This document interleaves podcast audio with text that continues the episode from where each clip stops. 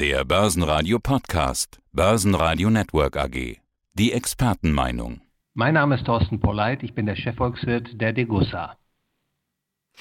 Und Sie sind auch der Autor des Degussa Marktreports. Ja, und hier ist der Podcast dazu.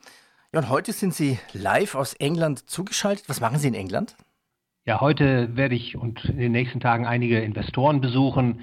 Es hat sich natürlich viel Gesprächsbedarf aufgebaut durch die Unmöglichkeit des Reisens in den letzten Monaten, aber das verbessert sich jetzt ja und insofern versuche ich jetzt mit Rat und Tat auch vielen Investoren hier in Großbritannien zur Verfügung zu stehen. Die Themen in diesem Podcast heute. Was Sie schon immer über Inflation wissen wollten bzw. wissen sollten. Eine Analyse, was sind die Symptome? Was ist die Ursache und dann die Folgen? Ja, und was ist die Zukunft der Inflation? Was Sie schon immer über Inflation wissen wollten. Sie sagen, Inflation ist viel zerstörerischer, viel tückischer, als man denken mag. Warum? Machen wir doch mal eine Analyse, fast wie beim Arzt. Was sind denn die Symptome? Es gibt eine ganze Reihe von Symptomen der Inflation und ich begrüße, dass Sie das auch so aufgreifen, wie ich das in meinem Bericht formuliert habe. Inflation ist ein Wort, das viele Menschen kennen, aber ich denke, viele sind sich nicht über die vollen Wirkungen und das volle Ausmaß der Inflation tatsächlich bewusst. Inflation wird ja üblicherweise als ein Ansteigen der Güterpreise gewertet und dahinter verbirgt sich ein Kaufkraftverlust des Geldes im Zeitablauf und das ist sicherlich zunächst einmal eine richtige Interpretation. Inflation schädigt also insbesondere diejenigen, die Geld halten oder die festverzinsliche Wertpapiere halten, die in einem Geld ausgewiesen sind, das im Zeitablauf seine Kaufkraft verliert. Also beispielsweise US-Dollar, Euro, chinesischer Renminbi und Schweizer Franken sind alles solche Währungen, die ihre Kaufkraft im Zeitablauf einbüßen. Aber bei dieser Preissteigerungstendenz der Inflation für die Güterpreise bleibt es nicht, denn Inflation hat letztlich eine entscheidende Wirkung und das ist nämlich die Umverteilung von Einkommen und Vermögen in der Volkswirtschaft auf eine Weise, die nichts damit zu tun hat, dass beispielsweise Anbieter ihren Kunden dienlich sind. Das ist eine herbeigeführte, durch die Geldpolitik herbeigeführte Umverteilung von Einkommen und Vermögen und ist damit schädlich. Also, unser Euro verliert an Kaufkraft und es gibt eine Umverteilung. Zur Nebenbemerkung, man hört ja ganz oft von der gefühlten Inflation. Die sei sehr viel höher als die echte. Was ist denn die sogenannte echte Inflation eigentlich? Das ist tatsächlich ein Maß, das nicht veröffentlicht wird.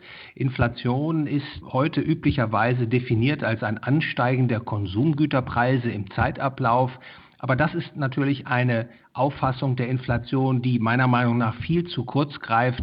Beispielsweise sind nämlich in den offiziellen Statistiken nicht erfasst die Preisentwicklungen der sogenannten Vermögensgüter wie Aktien, Anleihen, Grundstücke, Häuser etc. Die sind nicht oder nur unzureichend erfasst und werden dadurch ausgeblendet. Und die offiziellen Inflationsraten, die sich auf die Konsumgüterpreisentwicklung beziehen, die unterschätzen natürlich die tatsächliche Inflation, die tatsächliche Geldentwertung. Und insofern haben wahrscheinlich die Menschen mit ihrer gefühlten Inflation ein besseres Gefühl für die tatsächliche Geldentwertung im Vergleich, die höher ausfällt, als beispielsweise die offiziellen Statistiken es ausweisen. Wahrscheinlich ist die Gefühl dann wirklich besser. Jetzt hatten wir die Symptome besprochen. Ja, was sind denn die Ursachen der Inflation? Das ist immer noch hitzig diskutiert unter Volkswirten. Da gibt es die einen, die meinen, Inflation tritt immer dann auf, wenn es Knappheiten gibt, also wenn die Wirtschaft beispielsweise stark expandiert, die Güter knapp werden und dann gibt es Preisüberwälzungsspielräume für Unternehmen und daraus erwächst Inflation. Die andere Sichtweise ist die, dass Inflation immer und überall ein monetäres Phänomen ist, dass also die Zentralbank, wenn sie die Geldmenge zu üppig ausweitet, dafür sorgt, dass die Güterpreise im Zeitablauf ansteigen und wie gesagt, das ist eine fortwährende Debatte in Volkswirtschaftskreisen. Ich persönlich glaube, es macht sehr viel Sinn, Inflation als monetäres Phänomen zu begreifen. Und das sieht man ja jetzt auch aktuell. Die Geldflut der Zentralbanken treibt mittlerweile eben nicht nur die Vermögenspreise kräftig in die Höhe, also man blicke an der Stelle nur einmal auf den Aktienmarkt, sondern insbesondere jetzt auch die Konsumgüterpreise. In Amerika ist die Inflationsrate, diese Konsumgüterpreisinflationsrate wieder über vier Prozent Und man muss befürchten, dass dieser Trend weitergeht, nicht nur in den Vereinigten Staaten von Amerika, sondern auch hierzulande. Ja, kommen wir zur Zukunft der Inflation. Was kommt da auf uns zu? Der Geldmantel, den die Zentralbanken jetzt äh, geschneidert haben für die Volkswirtschaften, ist sehr weit. Sprich, es hat sich ein gewaltiger Geldüberhang aufgebaut. Im Zuge der Lockdown-Krise hat man nämlich versucht, die Krise zu bekämpfen mit der Ausgabe von noch mehr neuem Geld. Und das wird meiner Meinung nach zunächst mal zumindest für einen Inflationsbuckel sorgen. Das heißt, steigende Inflationsraten, die können durchaus vier oder fünf oder sechs Prozent in den Vereinigten Staaten, aber auch hierzulande erreichen. Und jetzt kommt es natürlich darauf an, wie die Zentralbanken reagieren. Für die künftige Geldpolitik erwarte ich, dass man weiter expansiv bleiben wird, dass man sich nicht abkehren wird von einer Geldpolitik, die die Geldmenge übergebührlich erhöht. Hinzu kommt natürlich, dass die Staatshaushalte zusehends aus dem Ruder geraten. Die Staaten verschulden sich immer mehr, um die Konjunktur zu stützen. Sie geben immer mehr Schuldpapiere aus, die von den Zentralbanken gekauft werden und mit neu geschaffenem Geld bezahlt werden. Insofern ist der Weg in eine höhere Inflation für die nächsten Jahre geebnet. Ich glaube, der Investor, der Anleger muss sich darauf einrichten, dass die Inflation fortan nicht mehr bei ungefähr 2% liegt, sondern bei 5% oder mehr. Da würde ich gerne mal nachfragen. Also, wenn ich das so verstehe, sind Staaten eigentlich, könnte man fast so sagen, Dauerpleite und können sich nur über einen Staatsbankrott oder über eine höhere Inflation entschulden? Üblicherweise können Staaten, wenn ihre Kreditqualität noch hinreichend gesichert ist, über die Ausgabe von Anleihen am Kapitalmarkt sich finanzieren. Das aber ist in den letzten Jahren zusehends unmöglich geworden. Mittlerweile sind die Zentralbanken die Institutionen, die die neu ausgegebenen Staatsanleihen kaufen und dadurch neues Geld in Umlauf geben. Und das ist die Finanzierung des Staatshaushaltes mit der elektronischen Notenpresse und das ist natürlich inflationär. Da braucht man nur einmal in die Währungsgeschichte zu schauen, wohin das führen kann, nämlich zu einer Phase hoher oder gar Hyperinflation. Man muss auch an der Stelle bemerken, dass nicht nur die öffentlichen Haushalte stark verschuldet sind und vor einem Problem stehen, sondern mittlerweile ist die gesamte globale Volkswirtschaft sehr stark verschuldet. Das International Institute of Finance beispielsweise ermittelt eine ausstehende Schuldenlast von 289 Billionen US-Dollar für das erste Quartal 2021. Das waren etwa 360 Prozent des Weltvolkseinkommens. Und diese Zahlen signalisieren, wie dramatisch die Schuldenlage ist. Und es sollte keinen Anleger verwundern, der mit währungsgeschichtlichen Episoden vertraut ist, dass die Zentralbanken früher oder später zu einer offenen Inflationspolitik greifen werden.